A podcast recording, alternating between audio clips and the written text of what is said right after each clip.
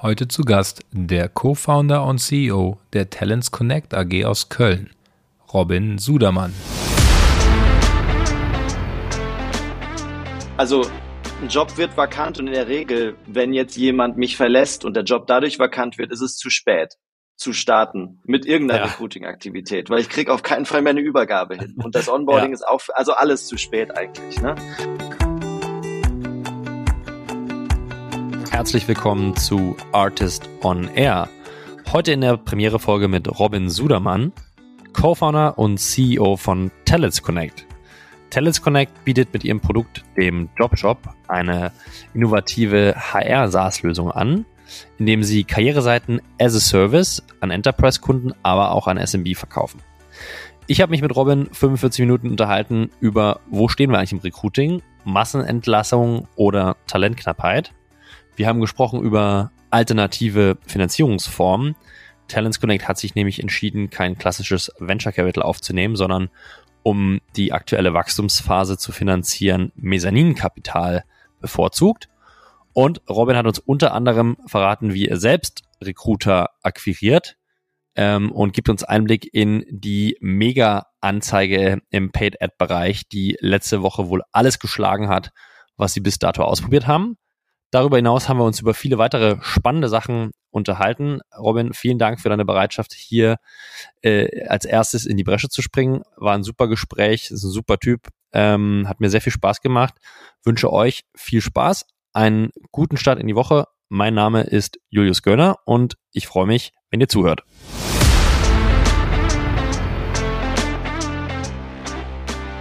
Artist on Air, der SaaS-Podcast für den deutschsprachigen Raum. Wertvolle Tipps von erfolgreichen Gründern, Top-Investoren und führenden Industriepartnern, die euch bei der Skalierung eures Unternehmens schnell und unkompliziert weiterhelfen. Zusammengestellt von Janis Bandorski, Julius Göllner und Matthias Ernst. Robin, guten Morgen und herzlich willkommen bei Artist on Air.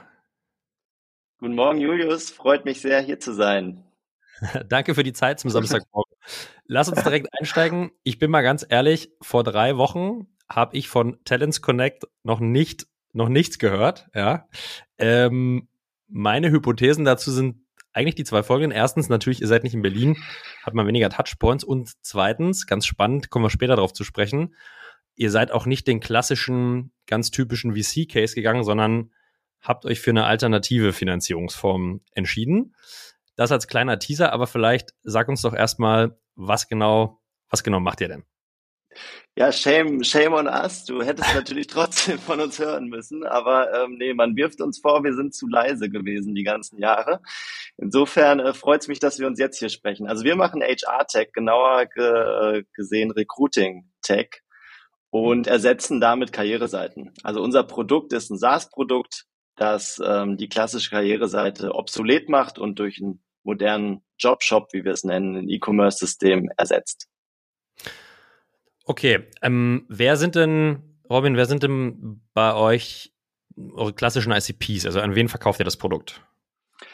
Ja, wir sind gestartet mit den ganz Großen, also von Vodafone über Daimler und Co. Das waren so unsere ersten Kunden, mit denen wir das Produkt gelauncht haben und ähm, öffnen uns jetzt seit äh, zwölf Monaten etwa für den SMB-Markt.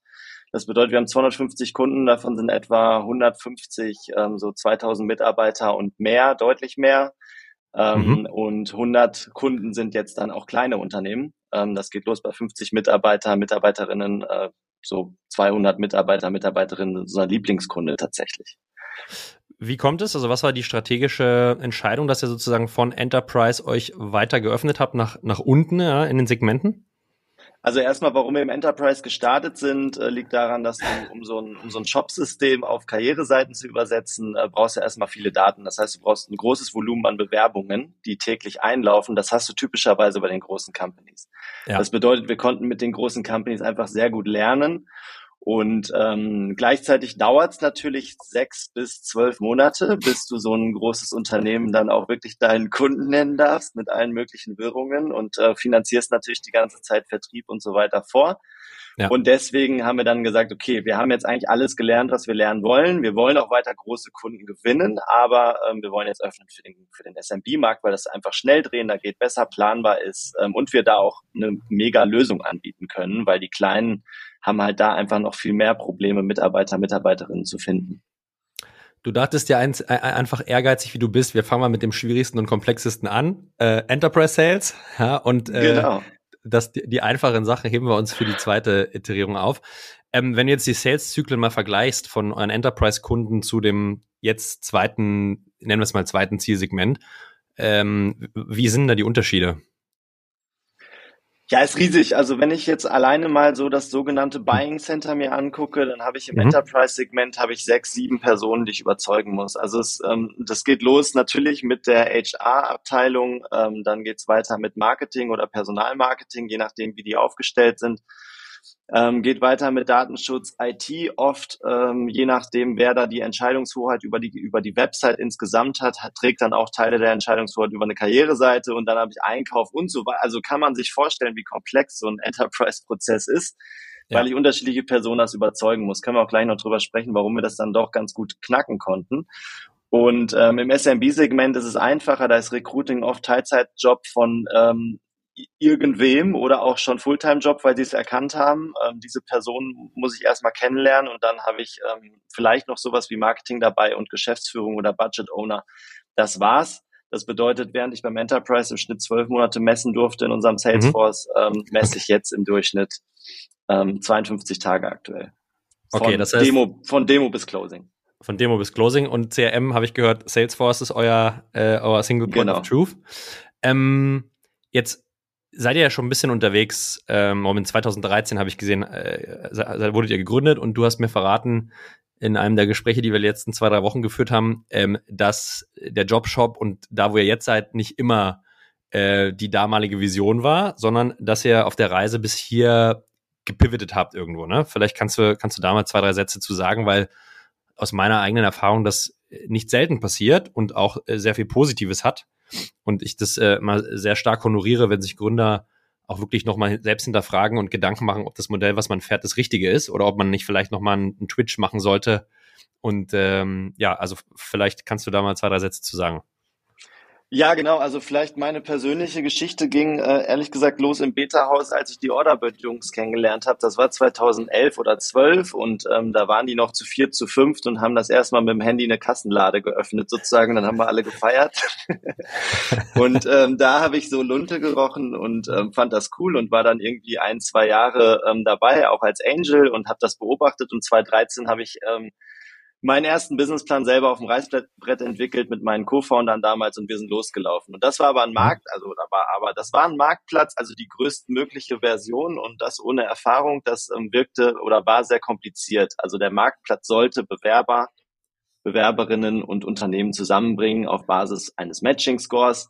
Ich glaube, wir sind nicht die einzigen und waren auch nicht die ersten, die diese Idee hatten. Wir wollten es trotzdem besser machen als alle anderen haben auch gut Kunden gewonnen und ähm, haben aber einfach in den vier Jahren 2013 bis 2017 festgestellt, dass es immer stärker eine Grow-or-Die-Wette wird. Also das heißt, ja.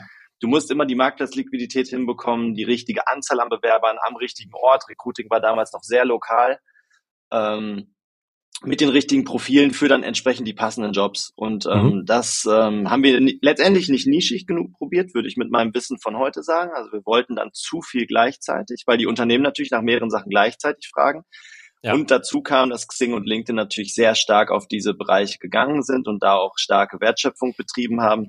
Und deswegen wurde es für uns einfach sehr schwierig bis unmöglich. Ähm, wir haben aber nicht, also ich wurde oft gefragt, warum hast du die Company nicht vor die Wand gefahren und neu gegründet? Macht man wohl manchmal so. Hab, also war, kam für mich nicht in Frage tatsächlich. Wir wollten mit den Aktionären, mit den Mitarbeitern, mit Mitarbeiterinnen ähm, das Thema veredeln und was richtig Geiles daraus machen und haben dann eben diesen Pivot angestrebt, der uns ähm, auf jeden Fall zwei Jahre gekostet hat, aber auch wahnsinnig viele Learnings mitgebracht hat. Also ich würde es immer wieder so machen, auch wenn es eine mhm. anstrengende Phase war auf jeden Fall. Und ihr sagt, heißt in dem Falle du ein Co-Founder, korrekt? Wir sind äh, zu, viert, zu viert gestartet, genau. Äh, mhm. Äh, Max, Max, Lars und ich sind eher, äh, sage ich mal, BWL uns damit Sales orientiert und wir hatten äh, Stefan mit dabei, der unser Techie war. Ja. Ähm, und ähm, Max, Lars und ich sind auch alle noch dabei äh, in unterschiedlichen Rollen. Ich bin nach wie vor CEO, ähm, Lars macht Business Development, Max macht einfach Sales nach wie vor als Account Executive. Und ähm, Stefan ist vor drei Jahren rausgegangen und ähm, da haben wir jetzt äh, sozusagen Co-Founder, Nachgründer mit reingenommen. Auch interessant, haben wir tatsächlich auch natürlich ordentlich incentiviert, aber das ist eine andere Geschichte. Okay, und wenn wir nochmal kurz zurückgehen, ähm, und was ein Thema, spannendes Thema finde, wenn wir jetzt die Sales-Zyklen, die unterschiedlich langen Sales-Zyklen nebeneinander legen, ist natürlich die Frage, okay, was ist der monetäre Value-Add, der hinten rauskommt? Also wenn wir uns jetzt die, die Erst-Year äh, ACVs angucken von so einem Enterprise-Account, der bei euch ist, und einem SMB-Account, wie unterscheiden sich die denn, wenn du dazu was sagen kannst? Äh, ja, das ist, äh, das ist schon ein großer Change für uns jetzt gerade, wo wir auch öffnen für SMB, dass wir das komplett neu lernen müssen. Also wenn du dann natürlich mal mit einer E.ON, die jetzt seit sieben, acht Jahren unser, unser Kunde ist, mit allen Tochtergesellschaften, ähm, wenn du damit einmal natürlich den Vertrag dann hinbekommst, ja. dann ist es auch geil für die nächsten Jahre. Ne? Also es macht dann schon richtig Spaß und ähm, das ist dann schon eher so 20 Mal so viel wie ähm, bei einem kleinen Unternehmen. Okay. Mhm. Ähm, wobei ich, also ne, overall, wenn du über ACV sprichst, wobei ich mittlerweile stärker tatsächlich gucke, was ist der Recurring Revenue per Job. Ja. Und wenn ich das wiederum rechne, dann ähm, ist natürlich die Zahlungsbereitschaft bei einem kleineren Unternehmen viel größer, weil bei einer E.ON verantworten wir seit Jahren irgendwie 400, 500 Jobs pro Jahr, ähm, die dann über den Teil des Karrierebereichs, der von uns ähm, gestellt wird, ähm, eben ähm, besetzt werden. Und bei einem kleineren Unternehmen sind es vielleicht 20 Jobs, also das heißt, ne, wenn ich sozusagen auf die auf den kleinsten gemeinsamen Nenner gehe, was zahlt ein Unternehmen pro Job, dann ist das kleine Unternehmen zahlungskräftiger und da ist halt auch dann viel mehr Dynamik, viel mehr Wachstum drin. Das führt mich direkt zur nächsten Frage. Pricing in SaaS ist natürlich immer ein sauspannendes Thema und auch eine Wissenschaft. Ähm, vielleicht kannst du kurz mal erläutern, wie ihr in eurem Produkt quasi preist, ja? Also welche Dimensionen habt ihr und wie ist die ungefähre Preisgestaltung? Ja, also dadurch, dass meine Reise im SaaS-Geschäft jetzt dann neun Jahre geht, muss ich sagen, ähm, am Anfang ähm, hatten die Einkäufer tatsächlich noch nicht mal richtig Antworten, wenn wir mit SaaS-Angeboten ankamen. Gerade im Enterprise-Bereich war es oft so, dass das tatsächlich für die ungewohnt war und äh, wir Fragen gestellt bekommen, wo man erstmal SaaS erklären musste. Das ist heute überhaupt nicht mehr der Fall. Ne? Das heißt, teilweise hast du wirklich ähm, SaaS-Einkäufer, spezialisierte SaaS-Einkäufer, die nur das machen den ganzen Tag und ähm, die das dann genau wissen. Das bedeutet aber auch, dass unser Pricing natürlich ähm, eine Evolution gemacht hat. Jetzt ähm, am Anfang ging es eher darum, wirklich pau möglichst pauschal anzubieten, weil die Unternehmen gesagt haben, ich muss das irgendwie planen können, ich muss das gegen Budgets halten können. Und pauschal ähm, heißt, und, ihr, ihr, habt den Jobshop dann einfach zu einem Flat Price wahrscheinlich zur Verfügung gestellt, oder? Also genau, ganz einfach planbar, genau. ganz einfach budgetierbar, äh, so, so simpel wie möglich, ja? Pla okay. Also ich mache jetzt, ich mache jetzt ein Beispiel, so ein, so ein größeres Unternehmen zahlt uns jetzt 70.000 Euro ARA grob im Schnitt und, ja. ähm, und dann sagst du einfach, okay, das kostet dich im Jahr 70.000 Euro Annual Recurring Revenue. Dafür hast du 300 Jobs pro Jahr da drin. Die kannst du dann auf deinem Karrierebereich jederzeit eben ausschreiben und ähm, kannst durchwechseln. Und wenn du irgendwann mal über 20 Prozent oder so gehst, dann hört die Kulanz auf und dann würden wir ein Upsell daraus machen. Ja, ähm, okay. Ne, und ähm, das relativ pauschal, holzschnittartig, genau. Und jetzt und, ändern wir das. Genau, halt, und, ne? und, genau, und jetzt, was ist der Plan jetzt? Oder ihr seid wahrscheinlich gerade da, oder ihr seid wahrscheinlich ähnlich wie, wie viele kontinuierlich dabei, das zu überdenken. Also es gibt, gibt ja spannende Dimensionen, dass man irgendwie Usage-Based da irgendwie eine Dimension einzieht oder einfach in der Komplexität der angebotenen Features, ja, also so die, die dreidimensionale Pricing, ähm, äh, das dreidimensionale Pricing-Diagramm ist sicher sehr, sehr, sehr spannend zu diskutieren. Was sind eure Gedanken aktuell dazu, Robin? Also wir, äh, wir bereiten gerade vor, dass wir ähm, eher auf die Jobebene gehen. Das ist mhm. tatsächlich ähm, für uns äh, gerade ähm, eine, ne wichtige, also wenn du jetzt was Stepstone nimmst als, als Plattform, die Jobs öffentlich ausschreibt, nicht auf deinem Karrierebereich, sondern einfach den ja. Traffic da drauf bringt und dann so ein Leistungsversprechen haben, dass irgendwie 100 Leute deinen Job sehen oder wie auch immer das aussieht, dann nehmen die 1200 Euro im Monat dafür.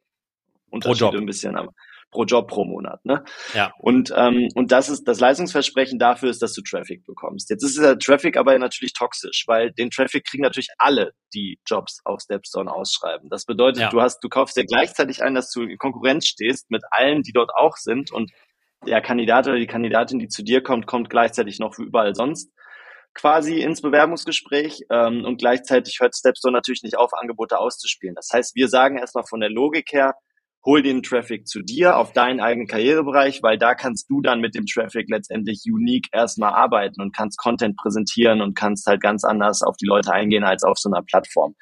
Jetzt nichts gegen Stepstone, in die LinkedIn. Nehmen wir mal die Gattung. So. Ja. Ähm, genau. Und ähm, was wir jetzt versuchen ist, diesen Preis rauszufinden, was ist der Wert, wenn jemand auf einen Job bei dir in deinem Ökosystem, also auf deinem Karrierebereich kommt. Ne? Und ähm, nehme ich dafür, wir sind jetzt gerade, wenn ich jetzt über alle Kunden, über alle Jobs hinweggehe, wir haben jetzt 25.000 Jobs insgesamt auf, auf unseren Jobshops ausgeschrieben, da bin ich irgendwo bei 50, 40 Euro pro Job pro Jahr. Mhm. So, ne, jetzt, jetzt muss ich halt gucken, wie vergleiche ich meinen mein, mein Preis und mein, mein Value-Add. Ähm, ja. Wie will ich das mit öffentlichen Plattformen vergleichen? Und da, genau darüber kommen wir jetzt. Und genau da sind wir dran, dass wir sagen, welchen Wert stiften wir denn? Okay, wir liefern dir keinen Traffic, aber wir schreiben den Job möglicherweise viel attraktiver aus. Wir bringen dir die besseren Kandidaten dadurch und ähm, wollen halt in diese Jobshop-Logik den Karrierebereich sozusagen vergleichbar machen mit dritten Plattformen, für die einfach nur Geld ausgibst, damit Traffic kommt. Aber lass mich da mal ein bisschen dagegen treten, äh, Roman. Äh, wenn ich jetzt, wenn wir jetzt den Funnel nehmen und ich habe hinten im Funnel eine super Conversion, weil ich eine eigene sehr, sehr gute Job-Page habe, aber vorne im Funnel kommt einfach kein Traffic rein, ja, also die, äh, oder ich habe sozusagen, nehmen wir jetzt mal das Modell, was wir gerade beschrieben haben, wir haben Traffic, der reinkommt, der sich dann auf verschiedene Jobs verteilt, aber deutlich schlechter konvertiert, aber zumindestens konvertiert, ist doch jetzt hypothetisch mein Endergebnis hinten ähm, per se besser, weil Leute überhaupt ähm, sich bewerben. Das heißt, inwieweit unterstützt ihr denn eure Partner, Traffic zu generieren? Ja, weil ich denke, also diese Kompetenz aus meiner Erfahrung ist auch nicht in allen Unternehmen vorhanden. Ja. Habt ihr Gedanken in die Richtung, also wie ihr Traffic-Akquise ähm, supporten könnt? Weil das wäre aus meiner Sicht natürlich ein extrem powervolles Konstrukt, ähm, wenn du den gesamten Funnel ähm, supportest.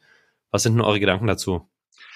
Absolut. Also wir haben jetzt vor 18 Monaten angefangen mit, äh, mit Partnern äh, zu arbeiten mhm. und das rollen wir gerade krass aus. Also letztes Jahr kamen ungefähr 10 Prozent unseres Umsatzes durch Partner. Ähm, dieses Jahr werden wir so auf 20 Prozent gehen. Wir wollen auf 50 hoch.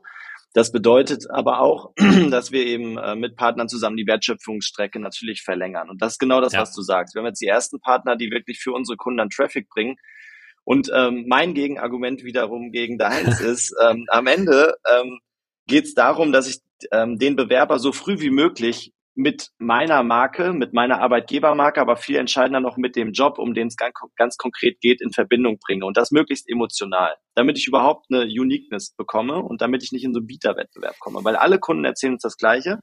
Die Preise, gerade für die Leute, die, die sehr eng ähm, oder enge Profile, ähm, die steigen einfach krass an, weil alle gegeneinander dann bieten. Und wenn du auf die Marktplätze gehst, wo dann auch noch alle die Jobs gegeneinander ausschreiben, dann kommst du aus diesem, aus diesem, ähm, äh, aus der Spirale nicht raus. Das bedeutet, das Ziel muss sein, dass du die Leute so früh wie möglich auf deine Seite in deinen, in deinen Bereich holst. Und dann ist es auch mehr wert. Und da hast du vollkommen recht. Die Frage ist, wie kann ich den Traffic sozusagen früh auf meine Seite holen? Und das wollen wir eben mit anbieten über Partner. Wir wollen jetzt keine Traffic-Agentur werden oder wir wollen uns nicht die Traffic-Kompetenz komplett jetzt in-house aufbauen, sondern wir wollen das mit denen machen, die es schon extrem gut können. Also ja. die, die heute schon Job-Ads schalten. Ähm, und da ähm, haben wir jetzt die ersten Partner abgeschlossen und ähm, wollen da eben ein gutes Netzwerk bauen für die Kunden. Am Ende geht es darum, dass die Kunden happy sind.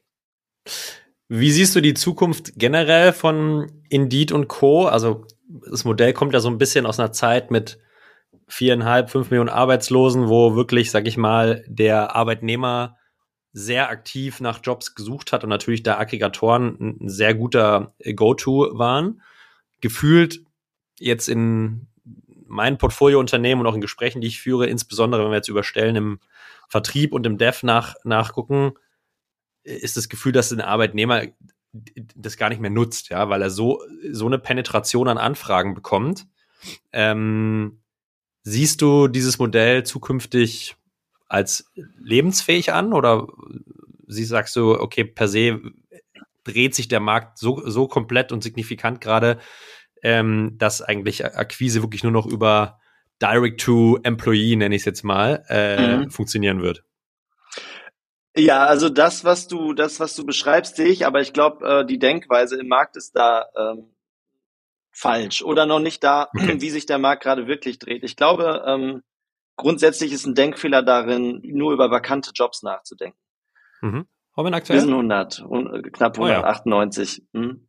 Okay. Genau, und, ähm, und ähm, in dem, also deshalb durfte ich jetzt leidvoll erfahren. Ich hatte ein Profil, das sind die SDAs. Ich glaube, die suchen gerade alle SaaS-Companies und ähm, ich habe zu spät angefangen. Ne? Das Geld sozusagen von der letzten Runde war dann auf dem Konto im Dezember oder so. Und ich habe im Januar wirklich angefangen, richtig zu suchen. Ja, super, jetzt fangen, die meisten fangen jetzt am 1.6. an. Und wir reden hier von einem Junior-Profil. Ne? Die hatten jetzt nicht mal lange Kündigungsfristen. Aber bis ich sozusagen meine Funnel gebaut habe, bis ich die alle da hatte, hat es gedauert.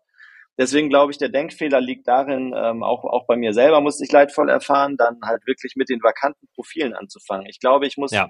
nachdenken über eine Prediction, ähm, welch, wie viel Prozent meiner Workforce werden mhm. statistisch mhm. gesehen oder mit Wahrscheinlichkeiten äh, gesehen wann mich verlassen oder wann werde ich sozusagen mehr Bedarf kriegen, auch wenn ich es noch nicht genau weiß und anfangen, Jobs ähm, auszuschreiben, obwohl sie nicht vakant sind. Und, Predictive, ähm, ja, Predictive Leaving, ja. Also du, du machst ein statistisches Modell, wie wahrscheinlich ist, dass innerhalb der nächsten drei Monate auf der Position jemand geht. Ja. Äh, und, und fängst sozusagen predictive schon an, nachzustaffen, ja. Also super, super spannendes Thema, ja. Die äh, ist natürlich auch nicht so einfach, weil wenn sich dann jemand bewirbt und die Stelle ist dann wird nicht frei, ist es natürlich für den, der sich neu bewirbt, auch keine so gute Erfahrung, oder?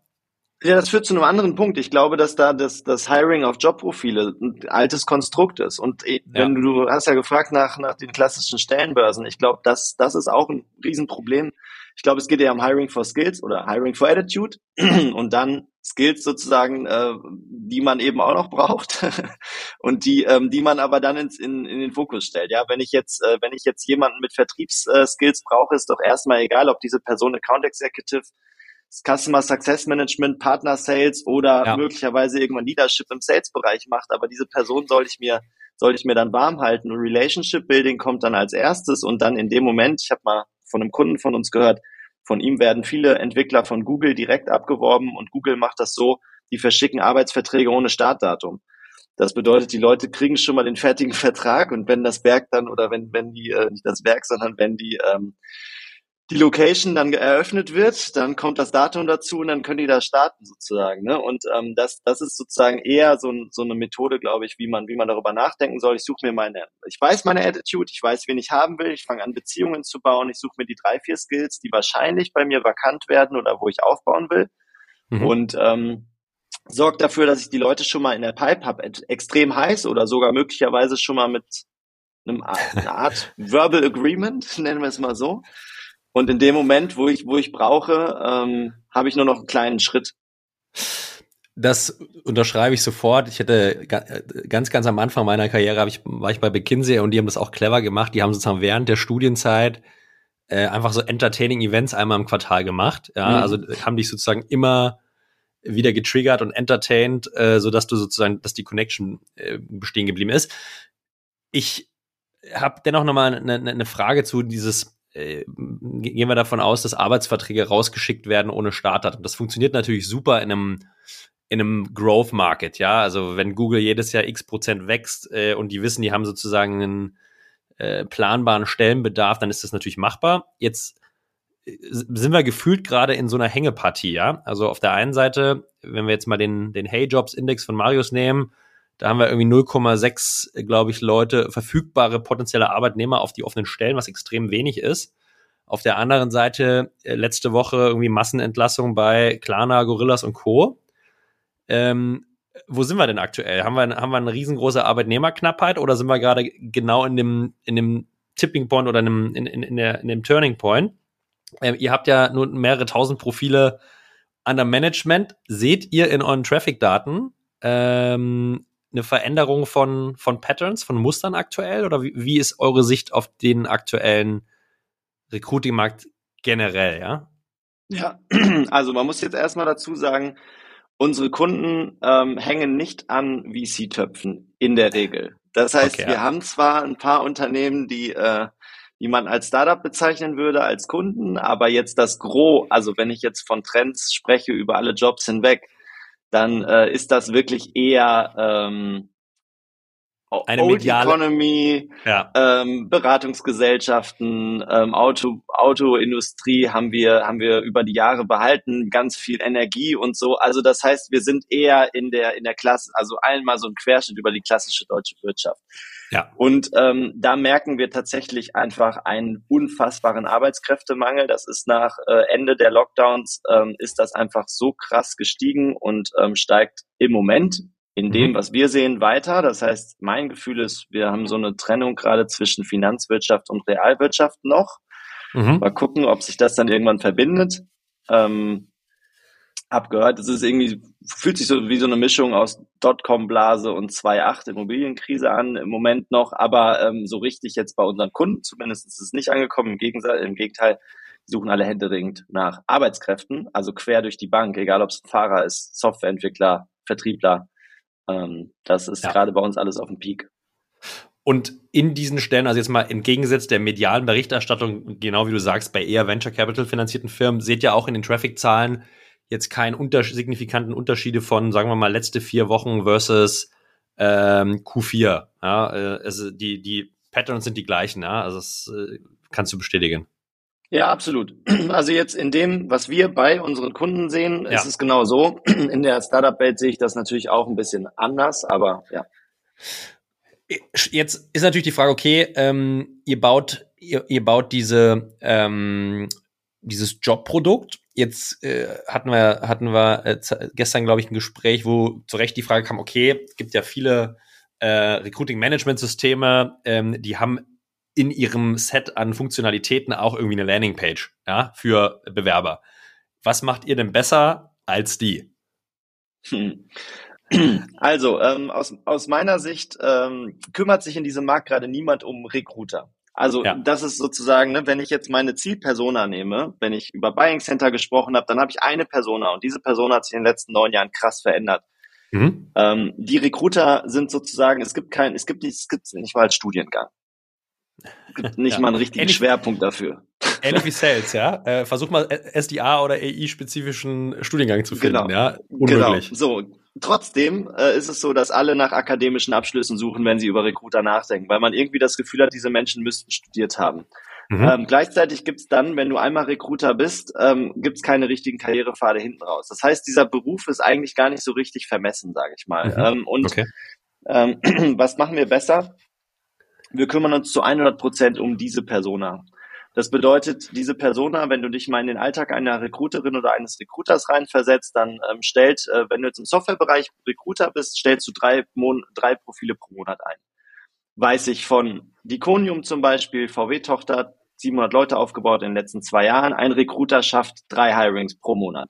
Das heißt, du arbeitest Fulltime an drei Hirings. Ähm, wie helfen dir da die bestehenden Systeme?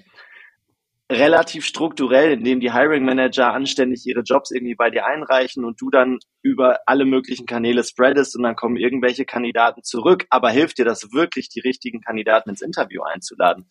Ich würde sagen, nein und ich würde Mhm. sagen, überhaupt nicht, weil du gar keine Intelligenz dabei hast, welche Stellschrauben du jetzt drehen kannst. Und ähm, das ist halt hier mein- meine Analogie zum E-Commerce. Ähm, wenn ich das Produkt zum ersten Mal in den Shop bringe, dann weiß ich halt noch relativ wenig. Ich muss ab da anfangen zu gucken, wie Nutzer interagieren, wo Nutzer herkommen, welche Nutzer sich interessieren, welche Nutzer den Warenkorb abschicken, welche nicht und welche nachher die Retoure verursachen und welche nicht, also die Bewerbung abbrechen. Ähm, und, und dieses ganze Wissen, das stellt dem Recruiter niemand zur Verfügung. Und Ja. ähm, ob wir das jetzt heute schon so viel besser machen, äh, müssen unsere Kunden beantworten. Bei, bei den OMR-Reviews zumindest sind alle sehr, sehr happy. ähm, aber im Direkten sind wir da natürlich extrem kritisch und fragen total viel rein und so. Und ich sehe es bei 10 Prozent von dem, was möglich ist. Also gerade auch so Predictive Recruiting, da kann man halt viel, viel mehr machen. Schon vorher zu wissen, welche Stelle ich als nächstes rekrutieren muss, schon mal Tests zu starten und so weiter. Aber wir sprechen über 13.000 Menschen in Deutschland, die diesen Job gerade machen. Ähm, ich würde sagen, diese, diese Gruppe an Menschen ist komplett unterversorgt, was Software betrifft. Und ähm, Ja. da wollen wir die Besten sein. Und die Intelligenz kommt quasi über ein Benchmarking der KPIs, was funktioniert, was funktioniert über sozusagen alle eure Kunden äh, auf ein jeweiliges Jobprofil. Das heißt, ihr bekommt einfach einen extrem guten Insight auf welche Komponenten, welche Struktur der Seite, welche Flows funktionieren für ein bestimmtes Stellenprofil am besten. Also ähnlich wie in der Shop-Optimierung im E-Commerce. Und teilt dann dieses Wissen auch mit, mit anderen oder gibt sozusagen, ähm, gibt Guidance, wie, wie, wie die Profile besser gebaut werden können? Habe ich da ja, richtig ganz genau. Ja. Also, also ja. unsere, unsere Vision ähm, auf zehn Jahre gesehen haben wir uns draufgeschrieben, we make recruiting a job anyone can do.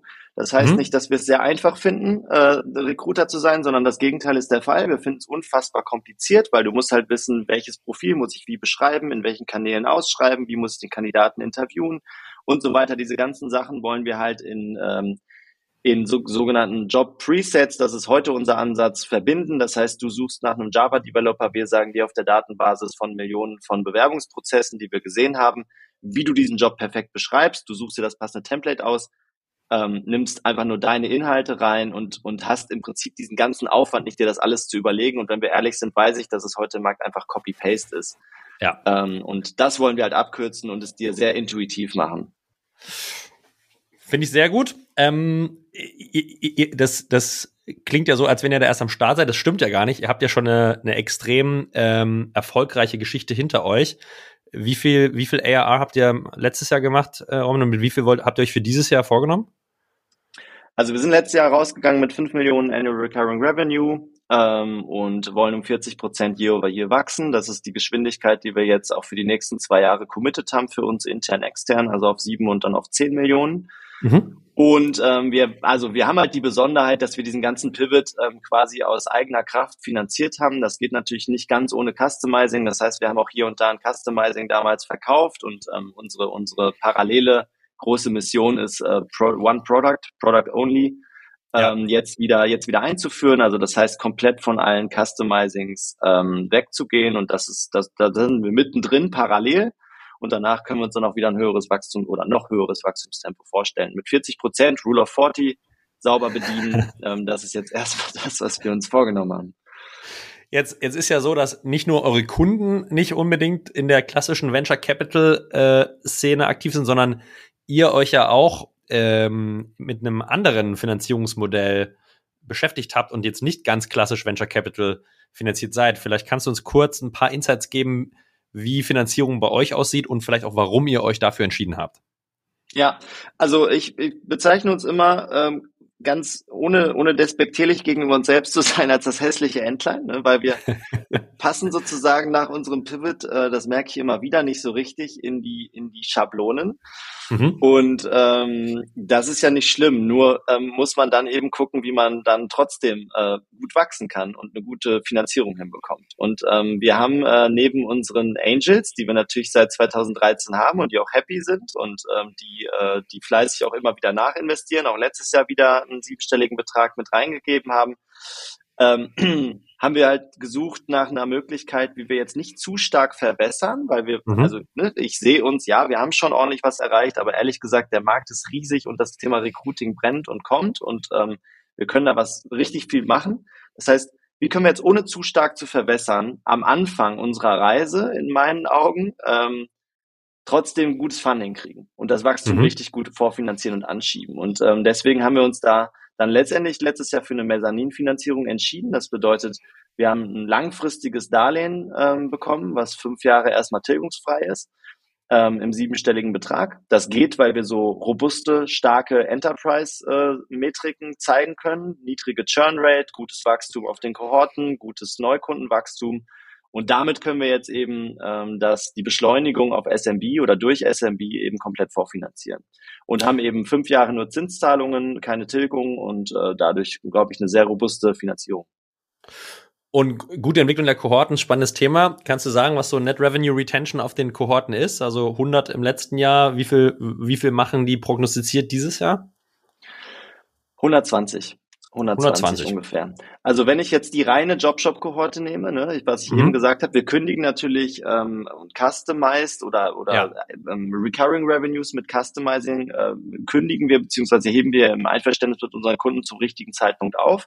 Ja. Ähm, wenn ich das bereinige, dann ist es etwas niedriger, aber wenn ich die reine Jobshop-Kohorte nehme, sehen wir seit Jahren, dass wir aus 100 120 machen im Folgejahr.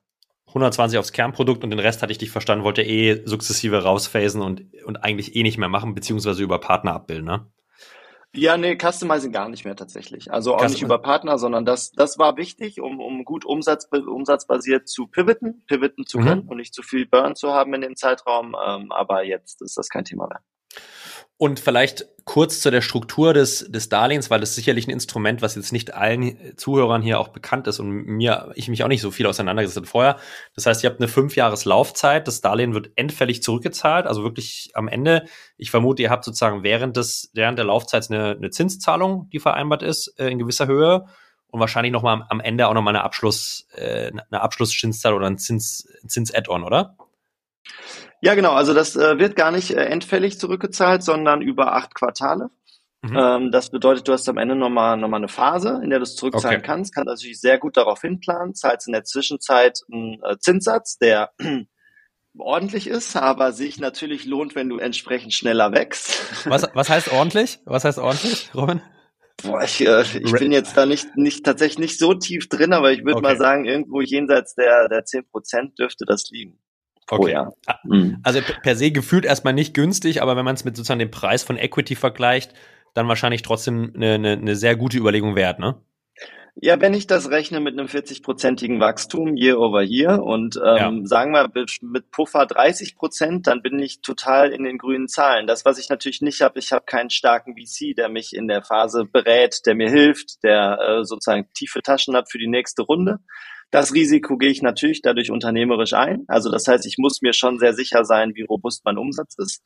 Ähm, aber dann, dann habe ich auch keine Verwässerung gesehen. Dann tilge ich das am Ende und habe noch einen Exit, einen kleinen Exit-Kicker lassen, die sich noch reinverhandeln äh, in unserem Fall. Ähm, aber das ja. ist, das ist fair enough. Ähm, genau, so. Und looking forward, siehst du, also ich hatte, hatte es so ein bisschen rausgehört, dass ihr das sozusagen wirklich als Zwischenfinanzierung nehmt, um jetzt nicht so sehr zu verwässern, aber das VC und Growth-Kapital dann in der nächsten Wachstumsphase für dich dann schon trotzdem eine Option ist. Das ist ja ein spannendes, spannender Mix an Instrumenten, die du da, die ihr da verwendet. Ja, absolut. Also wenn ich jetzt nochmal zurückgehe, tatsächlich 2017 ähm, haben wir noch eine kleine interne Runde gemacht und dann haben dann aber zwei Jahre aus dem Cashflow finanziert. Ne? Also mhm. das heißt, wir haben halt den, den Pivot wirklich, haben wir sozusagen unternehmerisch glaube ich, ähm, war das eine starke Leistung, weil wir es geschafft haben, ähm, diese Phase einfach umsatzbasiert ähm, zu überbrücken und ähm, haben dann äh, jetzt nach einem Vehikel gesucht, wie wir jetzt einfach wirklich mal beschleunigen können. Also, ne, ja. weil wenn du dann immer wieder alles nur ähm, aus dem aus dem Cashflow heraus machst, du musst das Produkt ja nach vorne entwickeln, du willst äh, Marktführer bleiben. In dem Bereich sehen wir uns als führend sozusagen, was die Technologie betrifft und ähm, und musst dann vorfinanzieren. Und das wollte ich jetzt einmal machen, ohne mir aber gleichzeitig den Weg natürlich komplett zuzumachen. Ich will hinten ja. raus ähm, auf jeden Fall ähm, entweder dann im nächsten Schritt mit einem Strategen oder nochmal mit einem VC ähm, komplett beschleunigen. Das ist absolut der Plan. sehr, sehr gut, finde ich, finde ich sehr gut.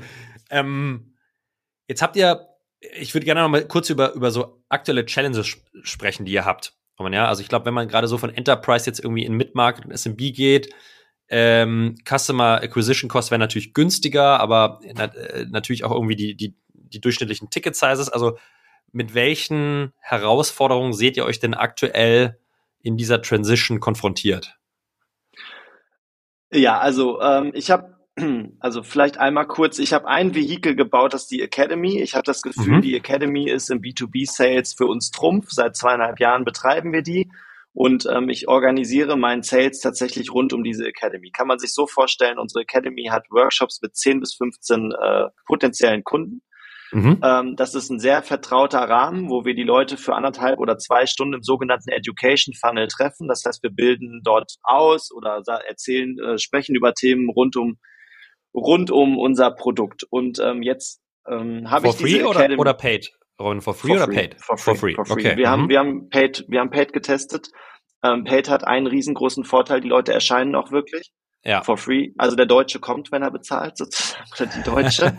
Äh, das ist auf jeden Fall ein gutes Learning und das, wir, haben, ne, also wir haben alle möglichen Preisklassen äh, getestet. Das war dann so ein eher, eher symbolischer Preis, aber dann hast du eine höhere, eine niedrige No-Show-Rate. Ja. Aber ansonsten hast du natürlich auch eine Hürde und wir wollen ja kein, wir wollen keine Akademie verkaufen. Wir wollen am Ende Software verkaufen. Das heißt, wir sagen, diese Education ist for free. Ähm, das ist das Learning, ABT, oder das hat sich durchgesetzt sozusagen. Und ja. ähm, wir haben da so 200 potenzielle, potenzielle Kunden im Monat als, als unsere Gäste.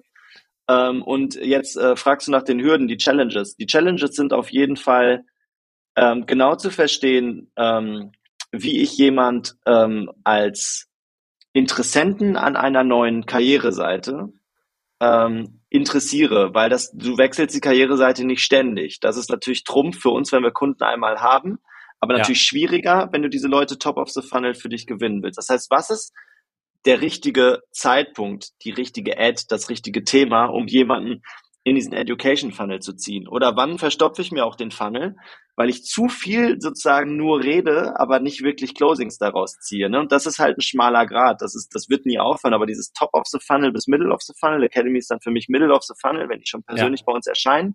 Absolut, ja. Da, da test, also da testen wir rauf und runter die ganze Zeit und äh, optimieren und ähm, natürlich ähm, Funnel, die vorgestern funktioniert haben, funktionieren übermorgen nicht mehr und so. Das heißt, du bist da ständig dran. Ähm, so, das ist auf jeden Fall eine Logik und eine Maschine, die du, die du natürlich immer weiter optimieren musst und die immer weiter challenging auch bleibt. Mhm. Und dann ist, ähm, ist Bottom of the Funnel, ähm, wir nennen das intern, ist so einer unserer Core Values, easy to X oder easy to buy.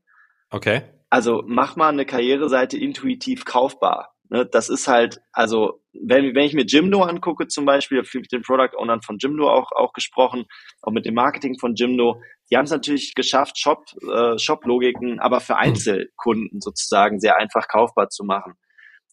Mit Shopify-Partnern viel gesprochen, die haben es natürlich irgendwie geschafft, es einfach intuitiv zu machen über Zeit. Ähm, mit HR tun wir uns da noch ein bisschen schwerer. Also das bedeutet, wir haben das Gefühl, wir müssen noch sehr viel ausbilden auf der ganzen Reise der Customer Journey. Ja. Ähm, und damit strugglen wir definitiv bottom of the funnel oder auch wenn du so willst, auch in Richtung der, der Upsellings dann. Ähm, weil du, weil du natürlich ganz viel educaten musst, weil wie ich eben gesagt habe, der Recruiter hat noch nicht mal ein Budget oder die Recruiterin, zu 80 Prozent Recruiterin, ähm, hat kein Budget und ähm, so, das ist natürlich dann nicht easy, wenn das deine Buying Persona sein soll. Ne? Das ist nicht easy. Also ist, ist eine Herausforderung. Vor allen Dingen ist es auch, sage ich, glaube ich, ein Thema, was, was aktuell noch gar nicht so gedacht wird, ja, dass der Recruiter eigentlich auch der Product Owner von der, von der jeder einzelnen Jobpage ist. Würde mich dennoch mal interessieren, vielleicht kannst du kurz was zu sagen, also mit welchen Themen oder Topics kriegt ihr denn die Leute top of the funnel in den, in die Academy rein? Ja? Also ich meine, Recruiter, glaube ich, wie du sagst, in dem Arbeitsmarkt irgendwie wenig Zeit, viele offene Stellen. Äh, da ist ja per se erstmal schon das, das, die Herausforderung, überhaupt ein gewisses Zeitbudget von dem für irgendein Thema äh, zu bekommen. Also ähm, kannst du dazu, kannst du dazu was sagen? Ja, es ist ein harter Bieterwettbewerb in dem Bereich. Ne? Das heißt, okay, ja. Ähm, die Kollegen jetzt sehr interessiert zu, aber es ist ja am Ende, also krass ist, letzte Woche, vorletzte Woche haben wir eine neue Ad getestet, ähm, nie wieder Active Sourcing. Hat hm. alle, alle Zahlen ever äh, komplett über, übertrumpft. Ähm, okay. Das heißt, war stärkste, stärkste Quote in Richtung, in Richtung MQL war der günstigste Preis äh, per ähm, MQL und hatte eine super Conversion Rate nachher in sozusagen Sales Accepted Lead, also unsere Cadence ist überstanden. Also das war, da, da hatten wir, da hatten wir einen Glückstreffer, ne? so haben wir manchmal. Ähm, warum ist das, das so? Weil die das, keine Zeit haben, um Active Sourcing ja. zu machen. Ja. Da sagst du mir jetzt nach dem Podcast, dass wir das rausschneiden müssen, oder? das, das kann drin bleiben. Der ist geschenkt. Kann, kann, kann, drin bleiben. Ihr, ihr, habt, ihr habt schon die nächsten, äh, die nächsten Mega-Ads im, äh, im Funnel. Ja, ich weiß, genau. ich weiß Bescheid. Ja, sehr gut. Genau, genau. Cool. Ja, ähm, ja sehr, sehr, sehr spannend. Ähm, vielleicht ein Thema, was so ein bisschen mit Academy zusammenhängt, was wir auch mal kurz thematisierten hatten, ist, äh, ist sozusagen from Academy to Community. Ähm, wie stark siehst du denn das Instrument einer Community äh, als ein Modul in einem holistischen, in einer holistischen Sales Engine äh, generell. Mhm. Ähm, was ist denn dein Blick darauf? Also jetzt so ähm, generell ähm, ist das natürlich eins der wertvollsten Instrumente, wenn man Buzzwords wie Love Brand und so weiter auf B2B hm, ja. übersetzen will, was ja schwieriger ist, dann äh, kann ich das natürlich sehr, sehr stark über Com Communities machen. Ne? Und ähm, die Communities können mich extrem weit tragen. Aber man muss natürlich gucken, dass man den Aufwand beherrscht, weil das ist auch kein Selbstzweck und es kann aber schnell ein Selbstzweck irgendwo werden, wenn ich den Schlüssel zu, zu meinen Sales-Metriken nicht sauber habe. Ähm, das bedeutet, genau davor haben wir, haben wir Respekt und deswegen haben wir auch ähm, die Academy bis jetzt in den ersten zwei Jahren ausschließlich auf der Transition von Top of the Funnel zu Middle of the Funnel getestet. Was wir gemacht haben, ist Bestandskunden reinzunehmen als mhm. authentischste mögliche Testimonials, aber immer mit dem Ziel, äh, letztendlich die Tran Transformation von Top zu Middle of the Funnel zu machen. Und was wir jetzt daraus bauen werden, ist ein Kreislauf. Ne? Also unser Ziel ist halt jetzt, ähm, ein Ökosystem zu bauen. Ähm, das bedeutet, du musst äh, ein Programm entwickeln. Das bedeutet, du brauchst natürlich auch ein Angebot für jemanden, der zum vierten Mal Teil deiner oder äh, Touchpoints mit dir hat. Und im Moment, wenn du, wenn du es nur Funnel in der Funnel-Logik denkst, brauchst du es immer nur einmal. Das heißt, du kannst immer auf diesen einen Schritt, jemand muss das Produkt jetzt verstehen, darauf kannst du dann alles optimieren. Und jetzt müssen wir halt gucken, dass wir wirklich ähm, Relevanz schaffen, ähm, auch wenn du zum zehnten Mal kommst, in ein ja. Academy-Format. Oder ja. wenn du zum fünften Mal unseren Newsletter liest, oder wenn du, ähm, wenn du mit äh, anderen in einem Raum sitzt und dich austauscht und Erfahrungsaustausch. das ist auch ein mega Treiber der Community, dass die, das Train, Train, Trainer, die Leute bringen sich selbst gegenseitig über die Benchmarks, über die Daten, die wir mitbringen können, erklären sie sich selber gegenseitig von Kunde zu Kunde wie es eben funktionieren kann. Da sehe ich in der Community für uns jetzt ganz konkret einen Wahnsinnshebel, gerade weil diese Recruiter-Community eben überschaubar ist und wie ich es vorhin gesagt habe, das Berufsbild eines Recruiters oder einer Recruiterin nicht anständig vermessen. Und das können wir halt in dieser Community, glaube ich, gut machen. Ein letztes Thema, was ich kurz mal ansprechen würde, wollte, was wir vorhin angeschnitten haben, Enterprise Sales. Ähm, das ist ja schon ein Brett, damit zu starten. Wie habt ihr das wie habt ihr das hinbekommen und was sind vielleicht auch so ein, zwei Hacks oder Tipps, Empfehlungen, die du, die du mitgeben kannst, ähm, wenn man als doch damals relativ junges Unternehmen direkt auf große Enterprise-Accounts zielt? Ja, ich weiß ja, ähm, dass du, Julius, auch in, in anderen Podcasts darüber redest, welche Rolle dann letztendlich Founder Sales spielt. Ja. Ähm, wie, ähm, wie schwer es dann aber auch ist, äh, das sozusagen zu skalieren vom Founder Sales weg. Ne? Und das Absolut. sind so auch genau die beiden Learnings, die wir da gemacht haben. Also erstens ähm, über eine persönlich gute Reputation und persönlich mhm. immer astreines Verhalten und so, ich stehe zu dem, was ich sage, ähm, kannst du im Enterprise Sales sehr, sehr schnell super Empfehlungsketten bauen. Okay. Das haben mhm. wir geschafft. Also das heißt aber, das, das geht wirklich nur, wenn du, wenn du ähm, im Zweifel mal eine Schleife länger machst, eine Schleife mehr machst, die nicht unbedingt skalierbar ist, ähm, aber dann halt äh, dafür sorgst, dass du auf der persönlichen Ebene ähm, das hältst, was du versprochen hast im Sales-Prozess. Und so, kurze ne? Zwischenfrage, Robin, kurz, fragst du diese Empfehlung auch proaktiv an? Weil meine Total. Äh, ja, ne? Meine Erfahrung ist, viele machen es nicht, trauen sich nicht oder empfinden es als unangenehm, aber äh, es gibt eine Statistik, 70 Prozent fragen nicht nach Empfehlung, aber über 80 Prozent äh, mit bei positivem NPS der Kunden würden Empfehlungen geben. Das heißt, habt ihr schon ja. sehr proaktiv auch gemacht, ne? Genau, und da, aber da, also das Gegenintuitive oder auch das, das, äh, das Risiko ist natürlich, dass du, ähm, dass du sehr beziehungsorientiert arbeitest und vielleicht ja. solltest du als SaaS-Founder eher produktorientiert arbeiten. Okay, also das heißt, das ist sozusagen, ich meine, natürlich kommen dann bei dem Dinner, was du dann noch machst, um die Beziehung nochmal zu stärken, kommen natürlich auch noch zwei, drei Wünsche auf. Und ähm, was mir zum, zu dem Zeitpunkt auf jeden Fall auch noch fehlte, war die Souveränität, die dann ähm, mit, ja, ja, ist eine super Idee. Aber, aber. genau. ja. Dann auch anständig sozusagen äh, nicht einfach so im Raum stehen zu lassen, sondern auch anständig abzumoderieren. Ja, und das ist halt ja. natürlich, das ist natürlich im Enterprise Sales die große Gefahr. Andererseits ist es aber so, wenn du wenn du das befolgst, dass du gute Beziehungen baust, dass du den Buying Center, ist unser großes Learning, ähm, gemeinschaftlich abholst. Also wir haben dann Workshops gebaut, also in der Academy Formate, wo wir tatsächlich sieben Leute drin hatten in einem Raum, die dann die, Geme die Entscheidung gemeinsam treffen. Damit sparst du, also das, das beschleunigt dein Enterprise Sales natürlich komplett, weil du nicht jeden einzeln abholen musst, die dann wieder Widersprüche haben und das auf der Zeitachse auch kombinieren kannst. Ähm, wenn du dann wiederkommst drei Monate später und sagst, wir haben uns hier gemeinsam in der Runde diese Ziele gesetzt und das ist unser Zielerreichungsgrad, mhm. also ne, dann wirklich auch verbindlich sozusagen nachher zu kommunizieren und ähm, dann, dann kann Enterprise Sales richtig viel Spaß machen. Ähm, genau, das, äh, ja. das da, da, das finde ich ist, ist inhaltlich ein sehr gutes Schlusswort. Enterprise Sales kann auch richtig viel Spaß machen. Äh, das, äh, das, das ist challenging. Ähm, ich habe noch zwei private Fragen zum Abschluss, Robin. Was ist ein gutes Restaurant in Köln, wo man, wo man unbedingt hingehen sollte zum Essen? Ja, ich bin ja ab und zu auch mal unterwegs und äh, habe mir jetzt angewöhnt, mal so eine Favoritenliste mhm. zu erstellen. Äh, what's your number one place to go? Äh, Boah, also wir waren äh, rund um die Gründung immer in einem Laden Italiener, der heißt Culinarius und äh, da bin ich jetzt in letzter Zeit seltener, aber ehrlich gesagt einer der geselligsten Laden, äh, in die man in die man so gehen kann, fand ich äh, fand ich immer extrem nehm gut. Ähm, nehm, Dürener nehm Straße. Perfekt, das ist doch eine ist doch eine super Empfehlung. Ich finde äh, so eine so eine gastfreundliche, offene, herzliche Kultur, ein Easy Laden ist äh, perfekt. Und letzte Frage, natürlich eine der wichtigsten. Sehen wir dich auf dem Artist Oktober, im Oktober in Berlin? Ja, natürlich. Äh, da bin ich auf jeden Fall dabei. Freue mich extrem auf den Austausch. Bin ja auch ein großer Zastor-Fan, höre da viel und freue mich auf eine Community in Deutschland, äh, die natürlich komplett fehlt. Die Latte liegt hoch, ja. Wir, wir geben unser Bestes. Die Latte liegt etwas hoch, ja, aber wir geben uns Mühe. Ähm, Robin, vielen, vielen, vielen Dank für äh, deine Zeit hier zum Wochenende und äh, deine Bereitschaft als Premiere-Gast hier bei Artist on Air äh, dabei zu sein. Hat mich super gefreut. Vielen Dank für das angenehme Gespräch. Und ich denke, es wird nicht das letzte gewesen sein. Äh, wir bleiben im Austausch und wünsche dir jetzt erstmal ein entspanntes Wochenende. Danke, danke, Julius. Hat Spaß gemacht und äh, dir auch ein schönes Wochenende. Ciao. Cool. Ciao, mach's gut.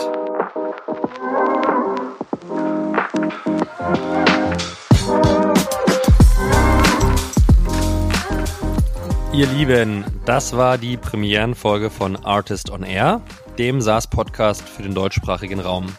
In dieser Woche mit Robin Sudermann, Co-Founder und CEO von Talents Connect. Wenn euch der Pod gefallen hat, freuen wir uns natürlich über ein Abo, übers Teilen, übers Weiterleiten an Freunde, andere SaaS-Founder und die, die es vielleicht mal werden wollen. Und bedanken uns natürlich ganz herzlich für eure Zeit, fürs Zuhören und freuen uns, euch wiederzuhören, wiederzusehen nächste Woche in Folge 2 von Artist on Air.